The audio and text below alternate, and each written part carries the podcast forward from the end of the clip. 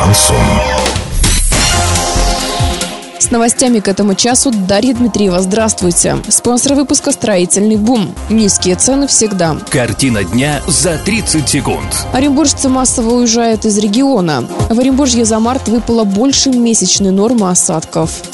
Подробнее обо всем. Подробнее обо всем. Жители Оренбургской области массово покидают регион. В 2018 году из области уехало 10 294 человека. Такие данные приводит телеграм-канал «Псковская губерния». Статистику подготовили на основе данных Росстата. Наш регион в числе антилидеров рейтинга. Первое место по миграционной убыли занимает Омская область. Оттуда за год уехало 12 102 человека.